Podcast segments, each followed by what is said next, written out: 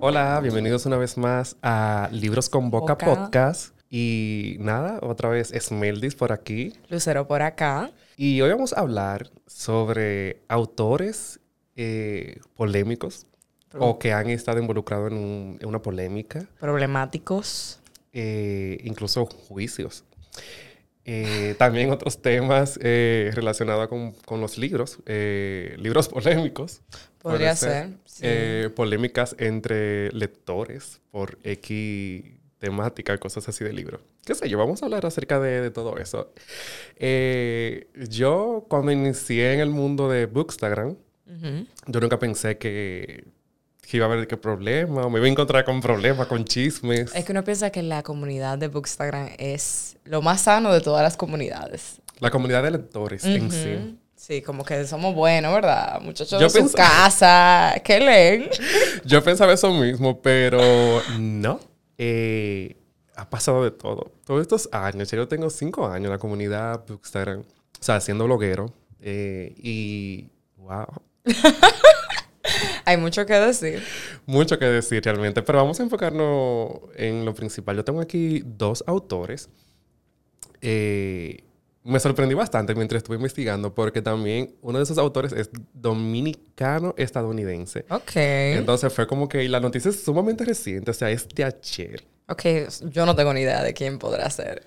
Entonces, nada, el primer autor eh, con una polémica que vamos a decir de nuestros tiempos Ajá. es Jay Asher, que es el autor de Por 13 razones, libro en el que se basa la serie de Netflix que se tiene el mismo nombre, Sí, que 13 trata sobre sí, que trata sobre bullying y acoso escolar.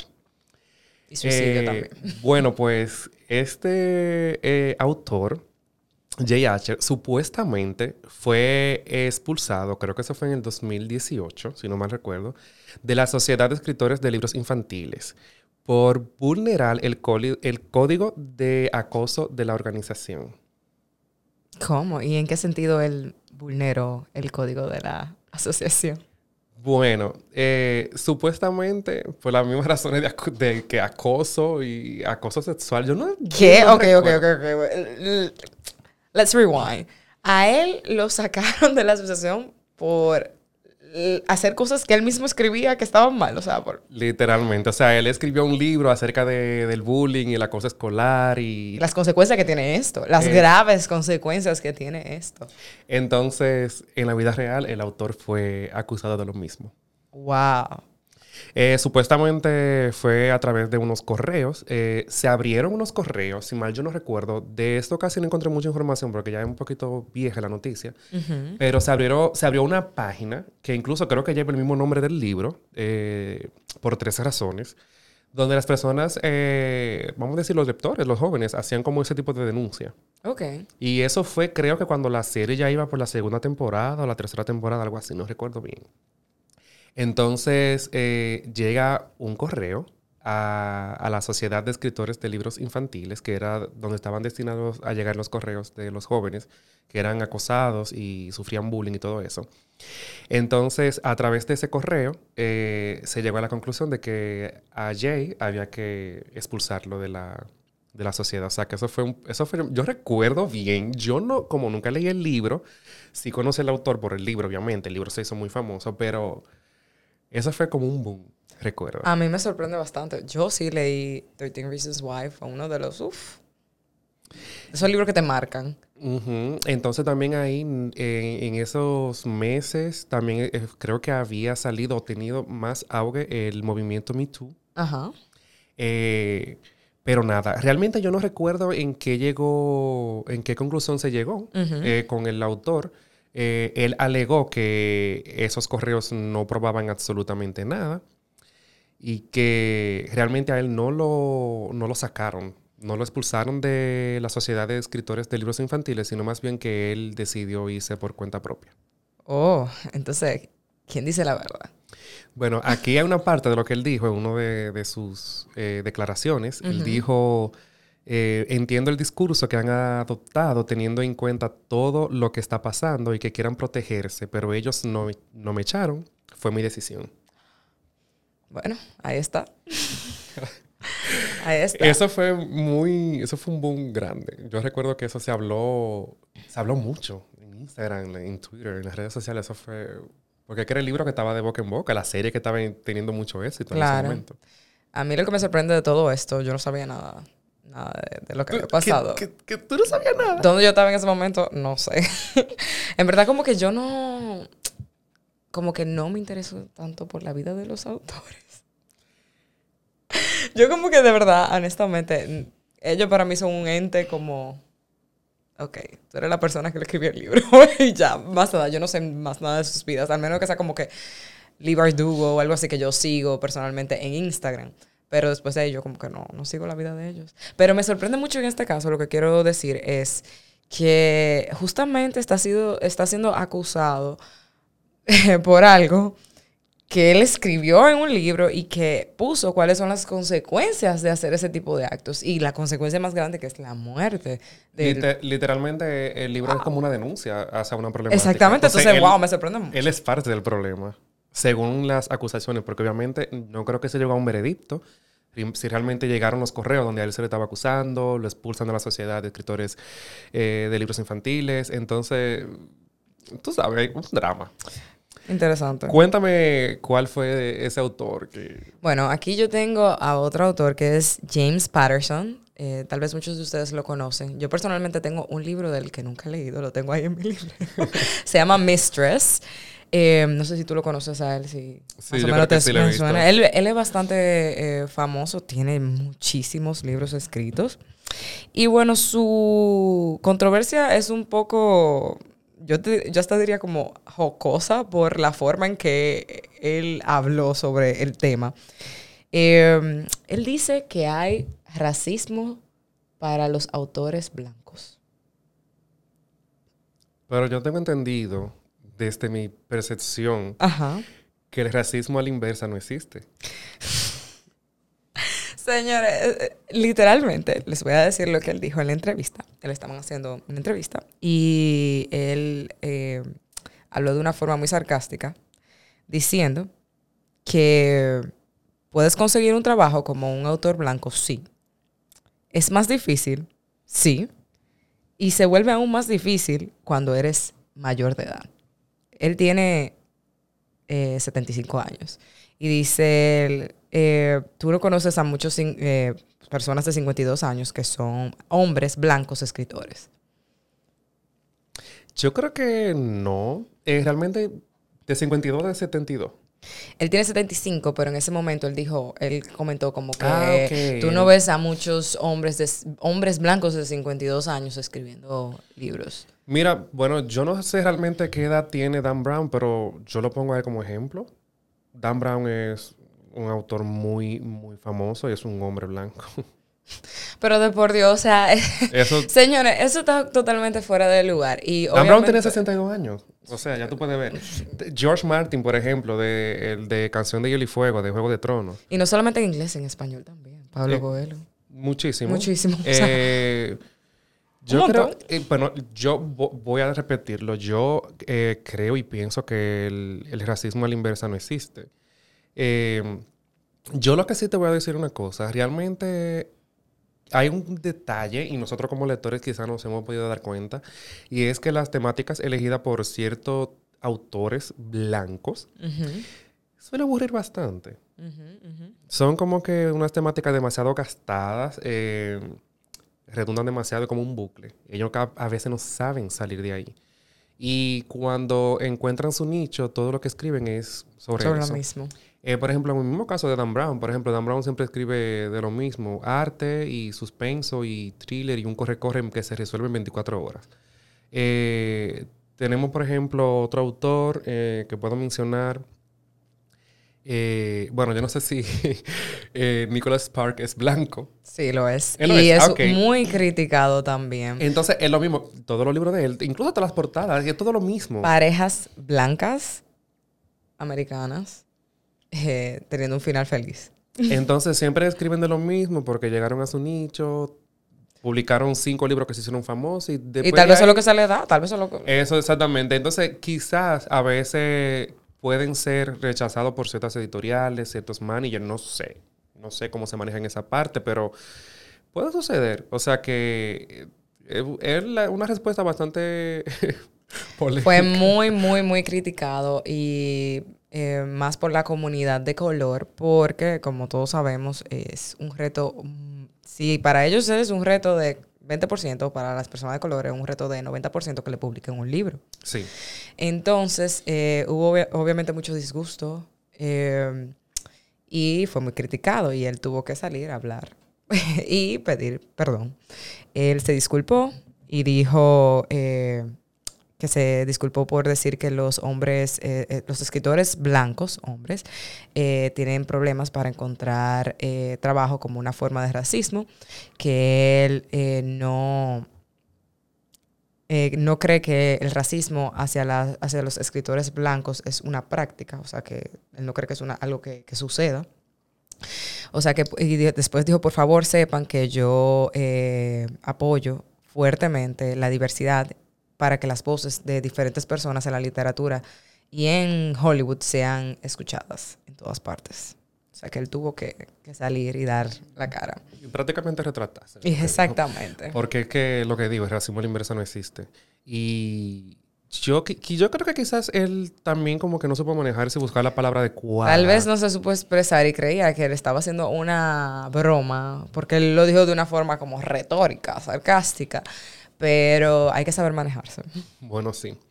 Bueno, también otro autor que es eh, dominico eh, estadounidense,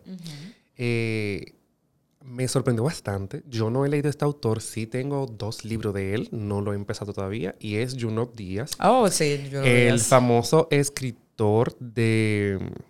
¿Cómo que se llama este libro? La maravillosa vida de Oscar Wow. Sí, súper famoso. Súper famoso. Ese, es uno de los libros que tengo, que incluso tengo muy pendiente leerlo, pero ya será para 2023. Eh, bueno, pues eh, yo Em, estoy viendo noticias y eso, leyendo noticias en internet. Y me topo con esta, justamente investigando acerca de autores polémicos, y fue uno de los que elegí también para conversar hoy. Dice, absuelto definitivamente escritor Junop Díaz de acoso sexual. Me sorprende porque yo no había escuchado nada absolutamente de este autor que es dominicano. Sí. Entonces dice que en el 2018 la prensa dominicana de derecha celebró los ataques y las denuncias contra Díaz y lo tildaron. El prohaitiano y antidominicano Junot Díaz es acusado de acoso sexual, decía el titular. Wow. Eso me sorprendió bastante porque yo no me enteré absolutamente de nada de eso. No sé qué que yo estaba haciendo también en el 2018. Entonces, justamente ayer, eh, dice la inocencia del escritor dominicano estadounidense, fue reiterada por un equipo de abogados que buscó y no encontró pruebas de su supuesta conducta sexual abusiva, lo que cierra el caso de manera definitiva, según un artículo publicado hoy en Semaphore bajo el título de Junot Díaz en el limbo, en el que el articulista Ben Smith da cuenta de la absolución y reproduce declaraciones y también silencios del autor de la breve y maravillosa vida de Oscar Wilde, así como de sus defensores y detractores. O sea, que quedó libre. Entonces yo dije, ¿pero quién, quién fue que, acusó a Juno Díaz? Pero mira, eso fue una polémica supuestamente fuerte, porque en ese momento él se encontraba en un país, la polémica eh, se hizo como en un en un panel del premio Pulitzer. Ok. Entonces, él incluso de que se retiró, él se salió de, los premios, del panel, de la directiva, no sé cómo, cómo manejarían esa, esa parte. Entonces, la tipa es una escritora que él conoce en la Universidad de Colombia y que estudiaba, eh, era un estudiante de posgrado. Eh, eh, se levantó en un festival literario en Sydney para hacer acusaciones que detalló más tarde en Twitter que él había acorralado, que él había acorralado después de un evento en el campus para besarla a la fuerza. Entonces yo continué leyendo y al final los abogados y los investigadores determinaron que el beso que él supuestamente le dio fue en la mejilla y que según todas las pruebas recolectadas ni siquiera fue un beso forzado porque fue como un saludo, literalmente. No puede ser. Eh, sí. O sea que ella lo que me da a entender es que aquí hubo una intención de hacerle un daño. De hacerle un daño, literalmente. Entonces, y lo hizo, porque él desapareció. Él desapareció y nada, él sí, siempre dijo que fue que no, que no, obviamente que no hizo nada de eso. Eh, la gente de, de, los premios del Pulitzer, o sea que es un premio muy prestigioso en la literatura, eh, nunca dieron declaraciones, pero sí decían que lo iban a investigar. Ellos fueron los que organizaron como el equipo para Ok. investigar esa problemática. Y al día de hoy, entonces, Junop Díaz eh, es Desde el inocente. 2018, señores. Sí, y Una carrera en pausa totalmente, porque después de ese libro, él desapareció Él totalmente. Él desapareció. desapareció. O sea, él no se, yo- no se volvió a ver y Nada. nada de eso. O sea, que fue una polémica muy, según yo me empecé a investigar artículos de esas fechas, muy fuerte. Yo no me enteré de nada, no sé qué, qué estaba haciendo yo. a mí ni me pregunté. Pero wow, o sea, eh, lo que me da mucha pena es que eh, se le dañe una carrera a una persona que iba hacia arriba de una manera tan, o sea, ese, ese libro cogió fuerza de una vez. Sí. Entonces, dominicano también. ¿Y ahora qué? Es como que han pasado todos estos años y... ¿Y ahora? Sí, entonces nada, se le pudo probar, los abogados pudieron probar que no, que realmente no hubo un acoso sexual. Y cuéntame qué otro autor. Bueno, para cerrar, eh, el último autor es uno muy conocido y que todos ustedes probablemente están bastante familiarizados con la polémica. Y es la de J.K. Rowling. Ay, qué fuerte. Ay, Dios mío, o sea, a mí hasta como que me duele hablar de, de- de- de este tema, porque no puedo dejar por un lado que J.K. Rowling es la creadora de mi libro favorito de todos los tiempos y algo que marcó mi infancia y muchísimas cosas más que Harry Potter. Entonces, eh, no sé qué fue, si la pandemia o qué, porque fue justamente en el 2022 con todo el tema de la pandemia que salió. 2020. 2020, perdón. 2020 con este tema, que han salido eh, estas cosas de J.K. Rowling, que ella decidió obviamente publicar. Y bueno, ¿tú sabes cómo inició todo? Yo recuerdo, no recuerdo mucho realmente, pero lo que sí recuerdo fue que ella es parte de un movimiento feminista. Sí. Entonces. Bueno, déjame, déjame primero poner, el- sí. hablar del tweet, y porque ya el movimiento feminista ya se unió después. eh, Eh, sí, realmente sí. Fue después. Y bueno, el tweet fue publicado el día 6 de junio del 2020. Y justamente lo que decía es, las personas que menstruan, estoy segura que esa palabra es utilizada eh, para algunas personas. Eh, alguien que me ayude, por favor. Y puso como diferentes nombres, como variaciones de la palabra mujer. Pone Wumbam, Wimpoop, Wumut. Eh, y bueno, ya lo de abajo no importa, está hablando como del COVID. Entonces, eh, en un principio esto parece como algo muy inocente, pero eso le llamó la atención mucho a las personas que pertenecen al, al grupo trans y dijeron, las personas colectivo trans. al colectivo eh, trans y dijeron, eh, las personas que menstruan, mm, eso quiere decir que las personas que no menstruan no son mujeres. Y de ahí fue que se abrió toda Se la la conversación, las mujeres que no pueden menstruar, los trans cómo se identifiquen. Y bueno, de ahí ese fue como el inicio de la bola. Y J.K. Rowling nunca paró de responder, que creo que fue... Eso fue lo peor realmente de todo, pero a la vez quizás no fue tan malo porque eso también nos da una visión de cómo es ella como persona fuera de lo que es la vida de, de- de escritor y eso. Sí, sí, sí. Pues te decía eh, que realmente eso no- nos dio a nosotros los fanáticos de sus libros, porque yo me considero fanático también de Harry Potter, que nos da una visión de cómo es ella fuera de, de- de su escritorio, de su zona de confort de- como escritora. Es bastante triste realmente. Yo soy como que muy de separar eh, el autor de su obra 100%. o sea, yo no tengo ningún problema con consumir eh, sus libros, que ya obviamente lo leí. No puedo desleerlo. No hay forma. No hay forma de yo Tampoco quiero. No, desleerlo. no quiero tampoco hacerlo porque son libros que, que me marcaron bastante desde el momento en que lo los leí. Y fue bastante triste realmente eh, enterarnos de, de esa posición de ella eh, ante las personas trans. Horrible. O sea, lo peor de Sí. todo fue también la continuidad que ella le dio al tema. Que porque- aún, eh, te- cabe resaltar que esto pasó en el 2020, pero aún ahora ella eh, sigue eh, reiterando su posición. Que también debo de aclarar, para los que no sepan, que ella eh, dice que no siente ningún tipo de discriminación frente a los trans. eh, y por lo menos eh, leí todos sus tweets y en ninguna parte ella eh, dice que los odia o que los, los sorprende o lo que sea. Pero la forma en que ella se ha unido a este, este movimiento feminista. Turf, creo que. que TERF. TERF TERF. o TERF. Algo así. Eh, sí tenemos que darnos cuenta de que aunque tú trates de proteger los derechos de las mujeres, la forma en que tú lo haces es importante porque también puedes vulnerar los derechos de otros grupos. Entonces ahí es que yo creo que el problema es el balance que tienes que tener en ese tipo de, de temas. Mira, yo soy muy, muy abierto y apoyo muchísimo la libertad de expresión. Eh, realmente no la culpo. Esa es su forma, esa es Su ella. posición, su Esa opinión. es su posición. Pero también creo que las personas que son así como tan famosas deberían de, de saber cómo dicen las cosas. No es que no dejen de hacerlo. No es que yo le estoy diciendo a ella ni a quien sea así, no lo seas. Claro. Obviamente, desde el respeto que todas las personas merecemos, trans o no trans, eh, lectoras o no lectoras, como sea, pero creo que debería de existir, debe de existir un punto realmente, porque hay cosas que son como que innecesarias realmente. Porque es lo que te digo, o sea, puede ser que yo, es algo, por ejemplo, también que a mí me molesta mucho, con, no, tiene, no viene al caso, quizás para poner el ejemplo sí, es el tema de la comida. Yo me estoy comiendo algo, qué sé yo, un sándwich con mantequilla de maní. Ujú. Hay personas que no les gusta. Y entonces vienen encima de mi comida a decir, qué asco, te estás comiendo un sándwich con mantequilla de maní, eso es asqueroso. O sea, no eres tú que te lo estás comiendo, soy yo. Entonces tú puedes decir, ah, no me gustas, en el, no me gusta eso en el caso de que yo te lo esté brindando Ajá. y punto. Pero Sí. tú no tienes que decir que eso es asqueroso porque soy yo que me lo estoy comiendo, no eres tú.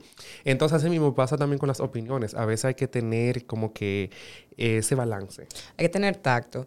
Y yo siento que esas figuras así, que son celebridades, porque ella no es una autora más, ella es una persona con mucho poder, con mucha influencia, tienen que tener tacto y saber cómo dicen las cosas y también saber que no todo se dice.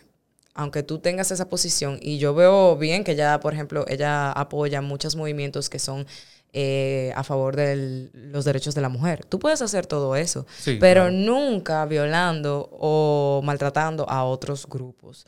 Y con lo que tú decías justamente del sándwich, yo siempre le he dado mucha mente a este tema de J.K. Rowling. Y nosotros mismos en nuestra vida normal tenemos personas que tienen opiniones que...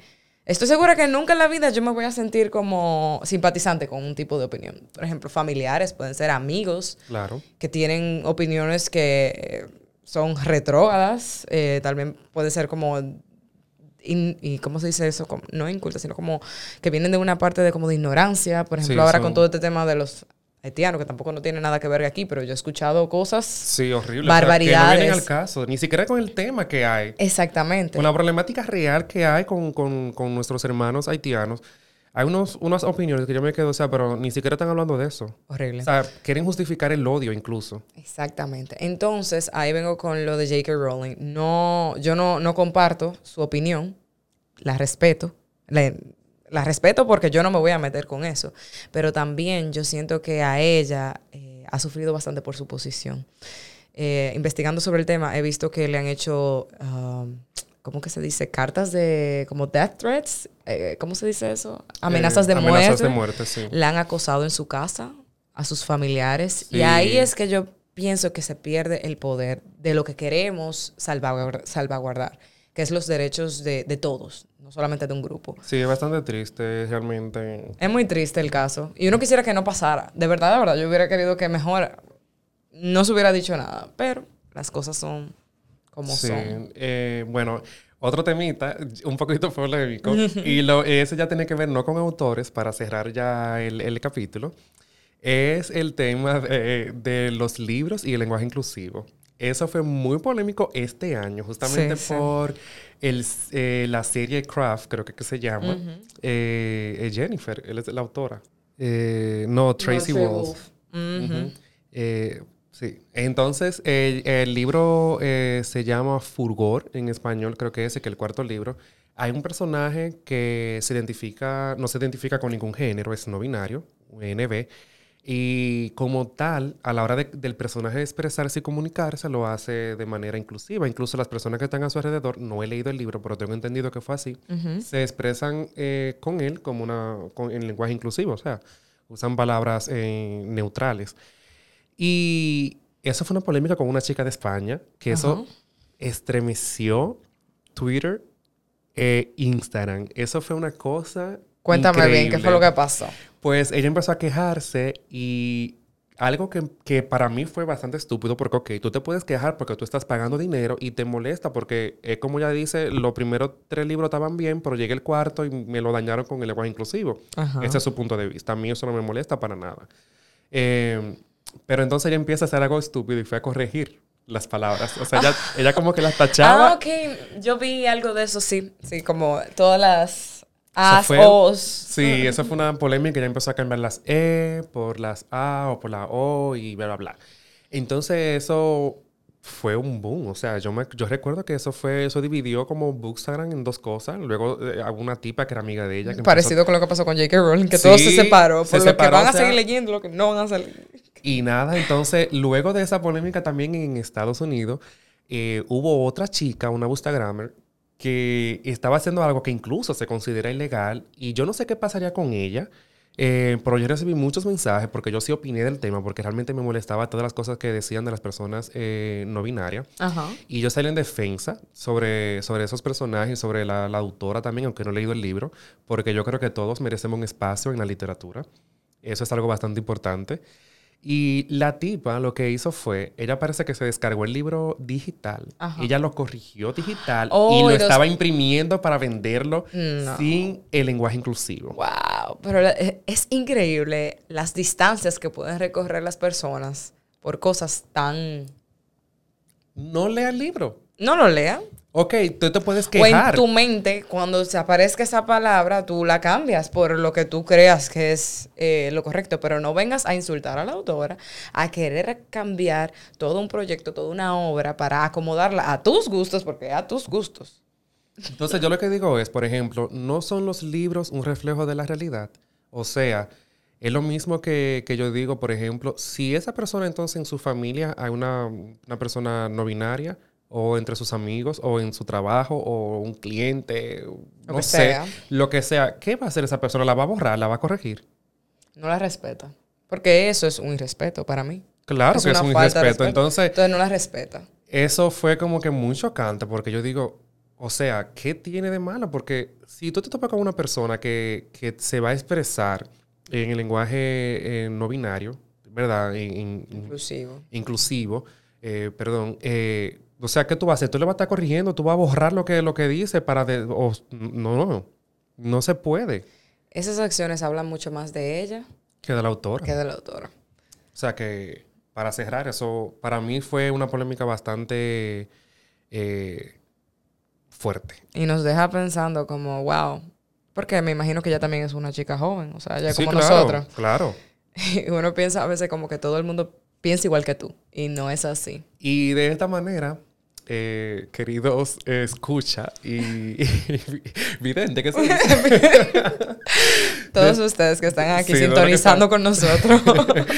Eh, tengo para decirle que sí, en la comunidad literaria sí hay mucho bochinche. Hay mucha polémica. Hay mucho drama. Mucho drama. Hay mucho drama. Y de todos los aspectos, de parte de los autores, de parte de los libros y de parte de nosotros de los lectores, lectores. también. Wow. Y Bueno. nada, esto ha sido todo hasta hoy. Espero que Eh, les haya gustado. Y déjenos en los comentarios eh, cuál ha sido esa polémica, ese libro, ese autor o, o esos lectores que, que han sido bastante polémicos en las redes sociales, en el mundo literario. Déjenos saber todo lo que piensan por ahí. Vamos a estar viendo sus comentarios. Y no olviden tampoco darle like al video. O si están por Spotify, darle también un corazoncito. Y nos veremos en una próxima. Bye. Bye.